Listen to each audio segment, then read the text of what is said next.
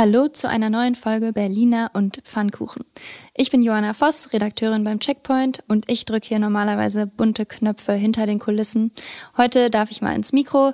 Uns beschäftigt die Debatte, ob ganz Berlin nach der Amokfahrt jetzt gepollert werden muss und die lange Suche nach Hilfe für Long-Covid-Erkrankte in Berlin. Mir gegenüber hätte Checkpoint Zwergspitz Beverly gesessen und auf ihrem Schoß natürlich Tagesspiegel-Chefredakteur Lorenz Marold. Aber Wuff, Beverly lässt sich entschuldigen, die wollte ein bisschen randalieren und dann haben wir sie rausgeschmissen. Ihre Wartezeit beträgt voraussichtlich 15 Minuten. Berliner und Pfannkuchen. Der Podcast vom Tagesspiegel Checkpoint. Guten Tag. Hallo Lorenz. Ja, Berlin steht immer noch im Zeichen der Amokfahrt vom Mittwochvormittag. Ein 29-Jähriger hat seinen Pkw in eine Menschenmenge am Tauenziehen gesteuert und dabei eine 51-jährige Lehrerin getötet. 17 Menschen wurden teils schwer verletzt, ein weiterer Lehrer schwebt noch in Lebensgefahr. Alles deutet mittlerweile darauf hin, dass der Täter psychisch erkrankt ist. Die Staatsanwaltschaft ermittelt wegen eines Mordes und versuchten Mordes in 17 Fällen. Gor H. sei bewusst in die Menschengruppe gefahren, aber möglicherweise schuldunfähig. Er befindet sich bis zum Prozessbeginn in einer psychiatrischen Klinik. Über die aktuelle Lage informieren wir euch natürlich weiterhin auf tagesspiegel.de.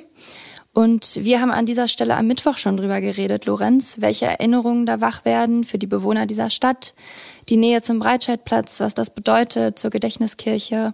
Ich war ja beim Anschlag 2016 selbst noch nicht in Berlin, aber wie ist das so aus deiner Sicht? Was macht das mit Berlin, mit dieser Stadt, dass diese Amokfahrt schon wieder so nah dran war am Ort des Geschehens von 2016? Hm. Ja, das hat natürlich in den ersten Momenten, Minuten, vielleicht sogar Stunden äh, ganz besonders schockiert, dass es so direkt wieder am Breitscheidplatz war. Aber wenn man das vergleicht und ähm, sich nochmal versucht, in die Situation von 2016 hineinzuversetzen, stellt man natürlich schnell fest, dass die Erklärung jetzt, also du hast ja eben gesagt, eine psychische Erkrankung soll dahinter stecken, wobei man sich natürlich fragt, also wer in eine Menschenmenge fährt, ähm, wer hat da nicht irgendwie ein Ratsch im Kappes, äh, um es mal ein bisschen salopp zu sagen. Aber die Verbindung mit Terror, die war natürlich damals das Schockierende und die Tat war natürlich auch noch mal monströser, als sie jetzt war, äh, bei allem, was trotzdem passiert ist. Und ich habe auch den Eindruck, dass das nicht ähm, sehr lange ein Stadtthema bleiben wird diesmal. Ja, trotzdem ist es natürlich hoch emotional. Äh, viele Menschen fühlen sich retraumatisiert, gerade diejenigen, die da in der Gegend arbeiten, vielleicht sogar leben. Ähm, und eröffnet natürlich wieder die Frage, wie man sich gegen solche Taten schützen kann. Poller sind eine Option, die jetzt wieder diskutiert wird. Es gibt diese großen Betonklötze, die ein bisschen aussehen wie Lego-Bausteine. Und dann gibt es etwas ansehnlichere Optionen wie Blumenkübel. Die fallen alle unter die Kategorie Poller. Ja, Frage, muss jetzt Berlin überall gepollert werden oder wäre das reine Symbolpolitik? Ja, das fragen wir doch gleich mal einen Spezialisten, bevor wir dann unsere Amateurmeinung dazu zum Besten geben, würde ich sagen. Genau, wir haben diese Frage Norbert Gebicken gestellt. Er ist Professor für Baustatik an der Universität der Bundeswehr München und er leitet dort ein Forschungszentrum, wo er unter anderem das Risiko für Terrorangriffe auf Infrastruktur analysiert. Hier kommt seine Sprachnachricht. Da die Eintretenswahrscheinlichkeit derartiger Überfahrttaten in Deutschland geringer ist, als vom Blitz getroffen zu werden, und wir nicht wissen, wo eine Überfahrttat verübt wird, komme ich als Risikoforscher auf Basis einer Risikoanalyse zum Ergebnis, dass wir Poller oder Barrieren nicht empfehlen. Gleichwohl entscheiden sich Stadträte und Senate regelmäßig für bauliche Schutzmaßnahmen, weil es vor allem nach Anschlägen zu einem gesellschaftlichen Druck kommt. Dann sollte man aber unbedingt unabhängige Fachleute kontaktieren, damit auch wirklich schützende Maßnahmen ergriffen werden. Zu oft wurden in der Vergangenheit aktionistisch Barrieren verwendet, die bei einem Aufprall selbst zugeschossen geworden wären und Menschen gefährdet hätten. Das ist verantwortungslos. Ja, also eigentlich erteilt Gebeken dem Poller eine Absage. mein Uropa hat immer gesagt, das Leben ist zu jeder Zeit lebensgefährlich. Was meinst du, müssen wir uns damit abfinden, dass solche Sachen passieren? Ja, klar, müssen wir das. Das heißt aber nicht, dass wir uns völlig schutzlos in Gefahren begeben, wo wir wissen, dass wir eigentlich was tun könnten. So, und die Antwort kann ja nicht Ja oder Nein lauten. So, sonst gäbe es keine Sicherheitsgurte in Autos, sonst gäbe es auch äh, keine Zebrastreifen, Fußgängerüberwege, sonst würde man sagen, macht mal. Ähm, an der Stelle ist ja noch nie was passiert. In der Tat, wo Herr Gebecken aber recht hat, ist, also was mich auch wirklich abstößt, ist so diese aktionistische Nacharbeitung, um quasi einen emotionalen oder tatsächlichen Druck oder vielleicht vielleicht auch nur einen gefühlten Druck der Öffentlichkeit, bitte helft uns Politik, äh, die dann dazu führt, dass man einfach irgendwo welche Steine abkippt. Also das kann ja nicht die Lösung sein und das wird sie auch nicht werden. Also einerseits versteht man natürlich dieses Bedürfnis, öffentliche Plätze zu sichern. Gleichzeitig muss man sich ja auch die Frage stellen, wir können ja nicht die ganze Stadt irgendwie zupollern. Und wir wollen ja auch keinen öffentlichen Raum, der sich anfühlt wie eine Hochsicherheitszone. Ähm, also zum Beispiel diese massiven Lkw-Sperren, die es auf dem Breitscheidplatz gibt, die da installiert wurden nach dem äh, Anschlag 2016, da ist ja auch nicht wirklich irgendjemand mit zufrieden. Nee, nee, die sehen ja auch äh, total murksig aus und äh, die Wahrscheinlichkeit, dass genau das Gleiche an der gleichen Stelle nochmal passiert, ist natürlich nicht besonders groß. Aber wir müssen ja auch sehen, wir diskutieren seit Jahren ähm, über, ähm, über Kiezblocks in der Stadt. Und das folgt ja genau dem gleichen Prinzip. Da werden also Teile der Stadt, wo Menschen ungestört von Autoverkehr sich auf der Straße bewegen wollen, ob es nun Kinder sind, die spielen wollen, ob es Menschen sind, die mit ihrem Fahrrad raus wollen oder rein wollen, weil das können sie noch. Darüber wird ja heftig diskutiert. Das heißt, es wird ja längst die Stadt verpollert. Und natürlich werden auch Radwege mit Pollern gesichert. Jetzt kann man sagen, die schützen nicht diese Poller, die da aufgestellt werden, beispielsweise von einem LKW, der da durchbrettern will. Aber sie stehen nun mal da und sie haben eine Funktion, nämlich aufmerksam zu machen, zu schützen. Schön sind sie alle nicht. Und deswegen glaube ich, es wird immer eine Abwägungsfrage bleiben, wo macht man es, wo tut man es. Aber man darf nicht die Illusion erwecken, nur weil man irgendwo rumpollert, würde die Politik einen davor schützen, dass irgendein irgendein Verrückter ein irgendwo über den Haufen fährt. Das kann nämlich auch in Spandau passieren an der Bushaltestelle. Da stehen zehn Leute und warten auf den Bus und da denkst du im Leben nicht daran, die ganze Bushaltestelle einzupollern und vielleicht passiert's da. Ja, der äh, Verkehrsstadtrat von Charlottenburg-Wilmersdorf, Oliver Schrufonegger, hat heute nochmal mit Nachdruck gesagt, dass sich eben nicht die ganze Stadt schützen lässt, dass aber trotzdem Aufgabe der Politik sei, auf den großen öffentlichen Plätzen für Sicherheit zu sorgen. Ähm, Gerade beim Breitscheidplatz geht es darum, vor allem über die Verkehrslenkung die hohe Gefährdung in den Griff zu bekommen. Ähm, da gibt es schon seit längerer Zeit ein neues Sicherheitskonzept in der Mache, also schon vor dieser Amokfahrt. Das wartet noch auf die Zustimmung von der Verkehrsverwaltung. Weitere Poller sind da geplant, aber eben auch insgesamt sehr viel weniger Platz für Autos und verkehrsberuhigte Bereiche. Also genau das, was du sagst. Ähm, Norbert Gebecken hatte da auch noch eine andere Idee, äh, was das Pollern angeht. Da hören wir ihn doch noch mal kurz. Wenn die Entscheidung für bauliche Schutzmaßnahmen getroffen wurde, dann sollten die Barrieren möglichst mehrere Funktionen erfüllen, also multifunktional sein. Wegen des Klimawandels benötigen wir mehr Grün und mehr Blau in der Stadt. Also sollten unsere Barrieren aus Bäumen oder Pflanzen bestehen und aus Wasserbarrieren wie Brunnen oder Stadtbächen. Damit kühlen wir die Stadt, tragen zur Biodiversität bei und reduzieren die Auswirkungen von Starkregen. Wir empfehlen für den öffentlichen Raum das Konzept der sogenannten unsichtbaren Barrieren. Diese werden von der Bevölkerung gar nicht als Schutzmaßnahme wahrgenommen. Auf jeden Fall sollten wir die Verpollerung der Städte vermeiden. Also das wird ja auch längst gemacht. Ne? Also wenn wir daran denken, dass wir in, in verkehrsberuhigten Zonen diese, diese komischen Dinger, über die man so rüberhoppelt, dann leider auch mit dem Fahrrad äh, auf die Straße setzt oder auch Straßen verschwenkt, damit man eben nicht auf Tempo kommt mhm. und so weiter. Das hilft, ich sag mal so, gegen so Fälle wie beispielsweise äh, dieser schreckliche Unfall in der Invalidenstraße vor ein paar Jahren, ähm, wo ja auch jemand in eine Menschenmenge reingerast ist, äh, weil er einen epileptischen Anfall hatte, was ja auch passieren kann. Also man kann solche Sachen nie ausschließen, aber man kann natürlich für Verkehrs Verkehrssicherheit sorgen. Das ist sowieso gut äh, und hilft dann möglicherweise auch in solchen Fällen. Und gerade die Ecke da gegenüber der Gedächtniskirche, es spricht nicht viel dagegen, da auch eine stärkere gesicherte Zone draus zu machen. Ich finde die Ideen ganz originell. Äh, jetzt können wir nicht ganz Berlin zu Venedig machen, aber eine Kombination aus solchen Dingen hilft vielleicht. Äh, ich nenne mal eine andere äh, Ecke in der Stadt, wo ich mich immer frage, wann da was passieren wird. Das ist am Checkpoint Charlie. Es gibt keine Ampel, es gibt Tausende von Touristen und die Autos dürfen von allen Seiten reinfahren, durchfahren, Busse, Fahrräder Waldbrände. Also das ist einfach nur eine Frage der Zeit, wann wir die Diskussion nach da verlagern, wann wir da eine Sicherheitszone oder Poller aufstellen. Was mir in dieser Debatte auffällt, was ich total spannend finde und was jetzt auch äh, Gebicken gesagt hat, wie sehr gerade in verschiedenen Diskursen traditionelle Klimathemen in Sicherheitsthemen umgedeutet werden oder andersrum. Also autofreie Innenstadt, mehr Bäume, hat er gesagt, mehr Wasser an öffentlichen Plätzen, alles aber nicht im Namen des Klimas, wie man vielleicht eigentlich intuitiv denken würde, sondern für die innere Sicherheit. Und das erinnert mich auch so ein bisschen an die Energiewende jetzt. Die wird ja auch seit dem Angriffskrieg Russlands gegen die Ukraine plötzlich zum Sicherheitsthema. Also die politischen Zeichen deuten in Richtung Schwarz-Grün eine politische Allianz aus Klimaschützern und Verfechtern der inneren Sicherheit. Was mhm. meinst du? Das ist eine super Beobachtung. Funktioniert aber nur, wenn man tatsächlich immer noch dem Glauben anhängt, die CDU ist die Partei für die innere Sicherheit. Ehrlich gesagt, den Glauben haben, glaube ich, doch die letzten äh, verloren im Zuge der Ermittlungen was die NSU-Morde betraf, wo also diverse CDU-Innenminister äh, zumindest auf dem rechten Auge blind waren. Das ist immer eine Frage, von, von welcher Seite aus betrachtet man Sicherheit.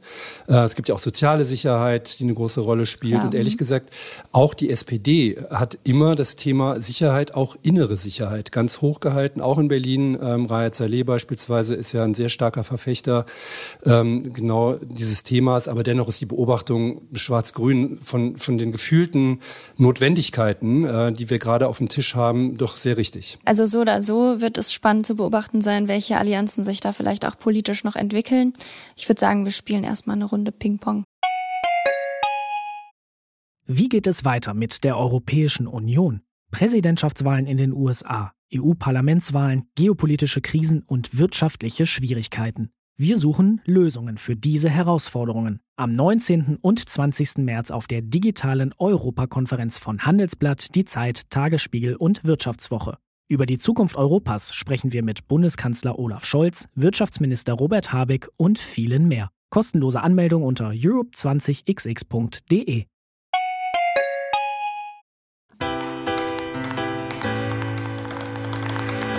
Jo, für alle, die jetzt was für die Seele brauchen, im Hamburger Bahnhof gibt es ab heute die neue Ausstellung mit dem Titel Balance zu sehen. Minimalkunst, Transvanguardia und Pop Art lotsen euch noch bis zum 9. Oktober in Richtung Ausgeglichenheit, Harmonie und Stabilität. Stabilität, Harmonie und Ausgeglichenheit brauchten heute auch Flugreisende am BER. 450 Beschäftigte von EasyJet waren zum Streik aufgerufen. 22 Flüge sind ausgefallen. Verdi will mit der Aktion den Druck auf die Geschäftsführung in der laufenden Tarifrunde erhöhen. Wird nicht das letzte Mal sein, dass wir den BER haben in den nächsten Wochen. Aber jetzt zum Thema Fahrrad. Also alle, die was gegen Fahrradfahrer haben, für die wird es am Sonntag ganz ungemütlich in der Stadt. Alle anderen können frohlocken. Ab 14 Uhr radeln aus allen Himmelsrichtungen Zehntausende Fahrradfahrerinnen zum großen Stern, um für die Verkehrswende zu demonstrieren. Bitte Fenster und Türen geschlossen halten, vor allen Dingen die von Autos, die am Straßenrand geparkt sind. Offene Türen erwarten euch am Samstag am Pariser Platz. Die Stiftung Brandenburger Tor feiert 25-jähriges Jubiläum mit einem Tag der offenen Tür. Wem das noch nicht genug Kultur fürs Wochenende war, der zieht geradeaus weiter nach Schöneweide zum Dampflok Sommerfestival der Dampflokfreunde. Große und kleine Fans der Eisenbahn können hier mehr als 20 Lokomotiven und Wagen besichtigen. Wir wünschen tut tut eine gute Fahrt. Kevin Prince Boateng und seine Verlobte Valentina Fradegrada wollen am Samstag heiraten. Ort des Geschehens soll das Metaverse sein. Auf Instagram beschreibt Boateng das so, Zitat, wir heiraten an einem Weltraumort zum ersten Mal auf der Welt. Was das heißt, wollen wir eigentlich gar nicht so genau wissen. Aber wir wünschen eine gute Reise. Ja, damit sind wir bei unserem nächsten Thema. Wir wollen heute mal über Long Covid sprechen. Long-Covid meint Symptome, die auch mehr als vier Wochen nach der Infektion mit dem Coronavirus immer noch da sind. In Deutschland sind schätzungsweise 150.000 Menschen betroffen. Lorenz, kennst du jemanden, den das erwischt hat? Ja, kenne etliche, die das zum Teil richtig heftig erwischt hat. Ähm, manche, die es ein bisschen weniger hart mitbekommen haben. Ähm, und einige, die das Gefühl haben, dass sie nicht wieder auf 100 Prozent kommen. Und da wird es dann natürlich so ein bisschen heikel, dass man nicht genau sagen kann, ist das jetzt Long-Covid oder ist das vielleicht ähm, eine ganz normale Lebenserscheinung, dass man eben einfach nie wieder auf 100 Prozent kommt. Vielleicht, wenn man mal erkrankt war oder einfach auch nur, wenn man älter wird. Ja, die meisten Long-Covid-Betroffenen berichten, dass sie ständig müde sind, erschöpft, kurzatmig, dass sie schlecht schlafen können, sich an nichts erinnern, depressiv oder ängstlich werden und teils auch nichts mehr schmecken oder riechen. Wir haben ja da verschiedene Krankheitsbilder, die da übereinander gehen. Also das Fatigue-Syndrom ähm, steckt ja da im Hintergrund. Äh, die WHO geht davon aus, dass verschiedene Krankheitsmechanismen zusammenspielen, also Autoimmunität, Entzündungsvorgänge, Gefäßerkrankungen, Störungen des Nervensystems. Es ist jedenfalls etwas, das ähm, die Leute ernsthaft trifft und deswegen sollten auch alle anderen das ernst nehmen. Ja, bisher gibt es äh, wenig verlässliche Angaben dazu, wer besonders von Long-Covid betroffen ist. Aber es gibt immerhin Hinweise darauf, dass das Risiko für Langzeitfolgen umso größer ist, je schlimmer der Krankheitsverlauf war. Und das RKI berichtet, dass Long-Covid häufiger bei Frauen im jüngeren und mittleren Alter vorkommt als bei Männern dieser Altersgruppen. In Berlin hat am Mittwoch eine neue Ausstellung eröffnet, die einen Überblick über den aktuellen Erkenntnisstand geben will und über die Symptome und die Auswirkungen von Long-Covid. Unser Kollege Sinan Retschber war für uns da und berichtet in seiner Sprachnachricht. Ich war bei der interaktiven Ausstellung zu Long Covid im Haus der Zukunft am Unfallkrankenhaus Berlin. Äh, um mal selbst zu erleben, wie sich Long Covid anfühlt, habe ich dort ein Experiment mitgemacht. Äh, Im Ausstellungsraum bin ich eine kleine Runde gegangen, etwa 30 Sekunden. Alles kein Problem. Äh, danach habe ich Gewichte an meinen Körper angelegt, also eine schwere Weste sowie Gewichte an Arm und Beinen. Ähm, die sollen die Schwere simulieren, die Long Covid Betroffene empfinden. Damit bin ich dann also eine weitere Runde gegangen und habe gemerkt, wie sehr mich die Gewichte gebremst und äh, runtergezogen haben. Der ganze Körper wird schwerfällig. Man möchte eigentlich nur noch sitzen oder liegen. Dann habe ich mich mit den Gewichten noch in ein Bett gelegt und gemerkt, wie die ganzen Gewichte mich quasi in die Senkrechte gefesselt haben. Also beim Aufstehen musste ich mich schon sehr anstrengen und war schon aus der Puste, als ich stand und äh, wollte mich eigentlich schon wieder hinlegen, weil ich schon so außer Atem war. Dann bin ich mit den Gewichten äh, noch so eine Treppe hoch und runter gelaufen, war aber nur halb so schnell wie normalerweise und äh, kam mir 30 Jahre älter vor, als ich eigentlich bin. Ich war dann damit ganz froh, dass ich die Gewichte wieder ablegen konnte, bis mir dann eingefallen ist, dass Long-Covid-Betroffene diese Schwere eben nicht einfach so abstreifen können, einfach ablegen können. Da blieb mir eigentlich nur der Wunsch, dass es eben sehr bald eine Therapie für das Syndrom gibt, unter der ja immer noch viele ehemals Infizierte leiden. Ja, und das sind ja nur die körperlichen Beeinträchtigungen und die Erschwernisse, von denen natürlich viele berichten. Also auch ein Freund äh, von mir, den es wirklich schwer erwischt hatte, der sagt irgendwie, er will eine Möhre für seinen Sohn schneiden und muss abbrechen, weil er das Gefühl hat, ein ganz Tag Holz gehackt. Ja, also das ist schon, das glaube ich, sehr gut kann man das simulieren in diesem Fall. Was man aber nicht kann, das ist sich reinzuversetzen in diese ganzen psychischen Geschichten, die damit zusammenhängen. Die Konzentrationsmängel, die, von denen viele berichten, die Schwierigkeit, sich also auf, auf einen Text zu konzentrieren, den zu lesen oder gar einen zu schreiben, ähm, das ist halt wirklich heftig. Und ähm, das beeinträchtigt einen natürlich, weil man dann die ganze Zeit auch in sich reinhorcht und natürlich die ganze Zeit sich vergleicht mit dem, wie man dachte, dass man vorher war. Und vielleicht auch es einem deswegen schwerer fällt, äh, wieder zurückzukommen, weil man immer denkt, ah, das schaffe ich gar nicht mehr, so zu sein wie früher. Aber auch da gibt es natürlich professionelle Hilfe, die man dringend in Anspruch nehmen sollte. Ja, dazu kommen wir gleich nochmal. Ähm, erstmal äh, wollte ich noch sagen, dass es auch in Berlin viele ehemals Infizierte und Long-Covid-Betroffene gibt. Eine davon ist Margarete Stokowski. Sie ist Autorin und schreibt ganz viel über Long-Covid, hat in ihrer Spiegelkolumne im Frühjahr darüber gesprochen und auf Twitter führt sie so eine Art Long-Covid-Tagebuch.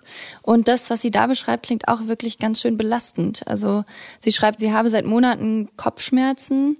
Von jeder Kleinigkeit ist sie erschöpft. Also Möhre, wie du gerade erzählt hast, solche Sachen. Ähm, hat immer wieder Schwächeanfälle für mehrere Stunden. Und duschen könne sie nur lauwarm, weil heiß duschen zu anstrengend sei. Das fand ich auch super schockierend. Also das ist schon echt alles ganz schön krass. Man wünscht es niemandem. Das ist tatsächlich etwas, ähm, worüber dann die meisten, wenn sie eine leichte Erkrankung haben und sagen, alles gut gegangen, Covid ist vielleicht gar nicht so schlimm. Covid kann verdammt gefährlich sein nach wie vor. Der Sprecher von dem Smart Living und Health Center, Christian Gref, hat uns erzählt, dass viele Menschen, die Long-Covid haben, eben auch nicht arbeiten können, ihren Haushalt nicht alleine managen können. Da fällt wirklich eine ganze Existenz in sich zusammen. Also das muss man sich auch mal vorstellen. Und das spielt auch rein in diese psychische Geschichte natürlich. Was macht man irgendwie den ganzen Tag mit sich, wenn man jetzt seit Monaten nicht mehr arbeiten konnte und irgendwie auch nicht mal seinen eigenen Haushalt zusammenbekommt?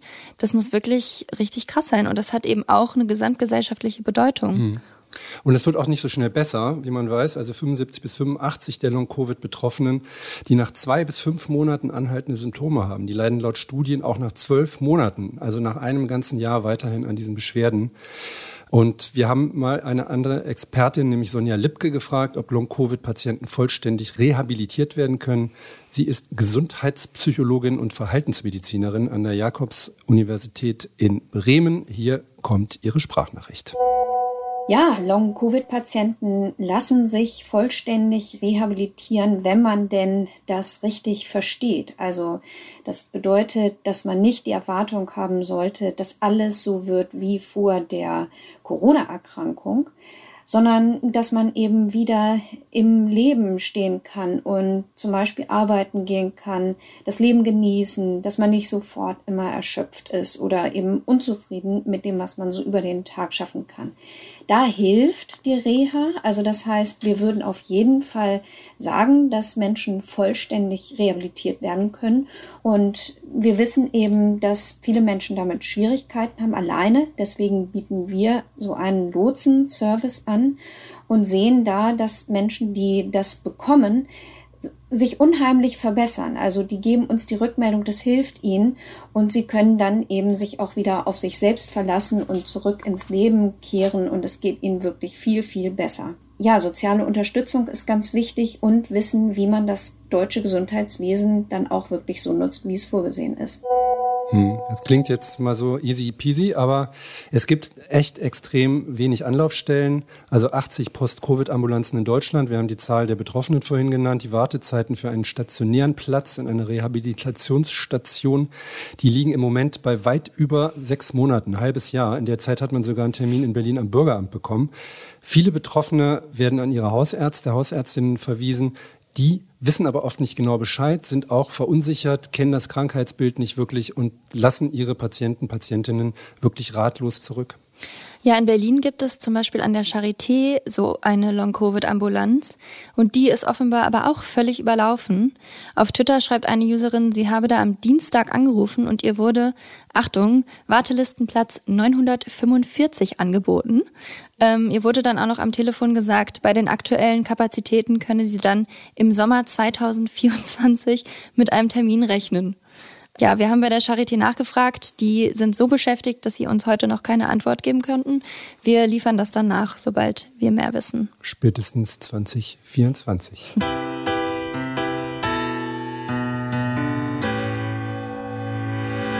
Damit kommen wir schon wieder zum Ende unserer Folge mit einer letzten Sprachnachricht. Diesmal eine ganz besondere Überraschung von unserem Kollegen Sebastian Lever. Er hat sich bei der Republika umgeschaut und einen Roboter namens Alpha getroffen, der ihn offenbar so ansehnlich fand, dass er ihm glatt ein persönliches Gedicht geschrieben hat. Alpha analysiert das Aussehen seines Gegenübers und schreibt dann basierend darauf ein Gedicht. Lorenz, äh, ich habe Sebastian Leber noch nicht persönlich im echten Leben getroffen, du ja schon. Möchtest du ihn kurz für uns beschreiben, damit wir wissen, was die Basis des Gedichts ist? Da bin ich so schlecht drin. Ich musste mal bei der Polizei jemanden beschreiben und die haben dann echt gedacht, äh, ich habe mir das alles ausgedacht. Also Sebastian ist, ich würde mal so tippen, 1,85, 1,90 groß, schlank, ähm, ein bisschen kräftig, hat so gescheitelte blonde Haare, super, super freundliches Gesicht. Also jemanden, mit dem man jederzeit sofort gerne ein Bier trinken oder auf ein Konzert gehen möchte. Okay, hören wir doch mal rein, was Sebastian erlebt hat. Hi, ich melde mich von der Republika, Europas wichtigster Digitalkonferenz. Zigtausend neugierige, netzaffine Menschen tummeln sich hier auf dem Gelände der Arena in Treptow mit. Olaf Scholz war erstmals ein Bundeskanzler auf der Republika. Sein Impulsvortrag zur Digitalpolitik war eher so, naja, sagen wir, nicht unbedingt wegweisend. Sehr viel besser ist hier übrigens der Auftritt der Bundesinnenministerin angekommen. Und überhaupt gab es reihenweise verblüffende, beglückende, lehrreiche Vorträge voller großer und kleiner Ideen und Visionen. Und jetzt stehe ich hier in der Haupthalle vor einer Maschine, die heißt Alpha und sie verspricht, sie scannt einem das Gesicht und den Oberkörper ab und erstellt dann daraus ein persönliches, individuelles Gedicht. Und ich habe mich also als Versuchskaninchen vor die Kamera gestellt, schön abscannen lassen und dann nach einer Minute ist aus dem Kasten tatsächlich ein bedrucktes Stück Papier rausgekommen. Sieht so aus wie ein Kassenbon. Und das Gedicht, das der Computer extra für mich kreiert hat, das geht folgendermaßen. I am happy. I am happy. I am content. I am at peace. I am smiling. I am happy. I am grateful. I am loved. I am blessed. I am happy. I am at ease. I am content. I am loved. I am at peace. I am happy. Ja, also, das ist ja schon mal ziemlich verstörend. Ist eindeutig Sebastian. So, finde ich. Ja, oder? der war begeistert von seinem Gesicht, also oder? Also man muss schon mal sagen, Alpha hat eins total erkannt, I am Content, weil Sebastian gehört ja zu denjenigen, die bei uns wahnsinnig viel und tolle Sachen schreiben, recherchieren wie der Weltmeister. Das hat Alpha gut erkannt. Ansonsten ist es in der Tat etwas schräg, muss noch ein bisschen üben, glaube ich.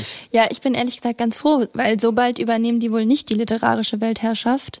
Ich habe ja irgendwas mit Kultur studiert und immer wenn die Leute mich gefragt haben, was ich denn jetzt damit eigentlich machen will, habe ich mich damit getröstet, dass das wenigstens die letzte Bastion bestimmt ist, die nicht von der künstlichen Intelligenz so bald übernommen wird. Nee, das wird der Podcast sein, unserer nämlich. also das garantieren wir. Berliner und Pfannkuchen bleibt roboterfrei.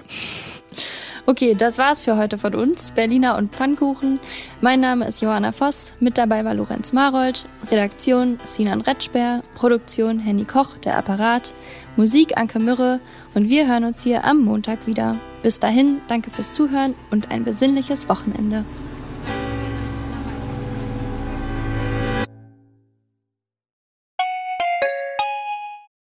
Wie geht es weiter mit der Europäischen Union? Präsidentschaftswahlen in den USA, EU-Parlamentswahlen, geopolitische Krisen und wirtschaftliche Schwierigkeiten. Wir suchen Lösungen für diese Herausforderungen. Am 19. und 20. März auf der digitalen Europakonferenz von Handelsblatt, Die Zeit, Tagesspiegel und Wirtschaftswoche. Über die Zukunft Europas sprechen wir mit Bundeskanzler Olaf Scholz, Wirtschaftsminister Robert Habeck und vielen mehr. Kostenlose Anmeldung unter europe20xx.de.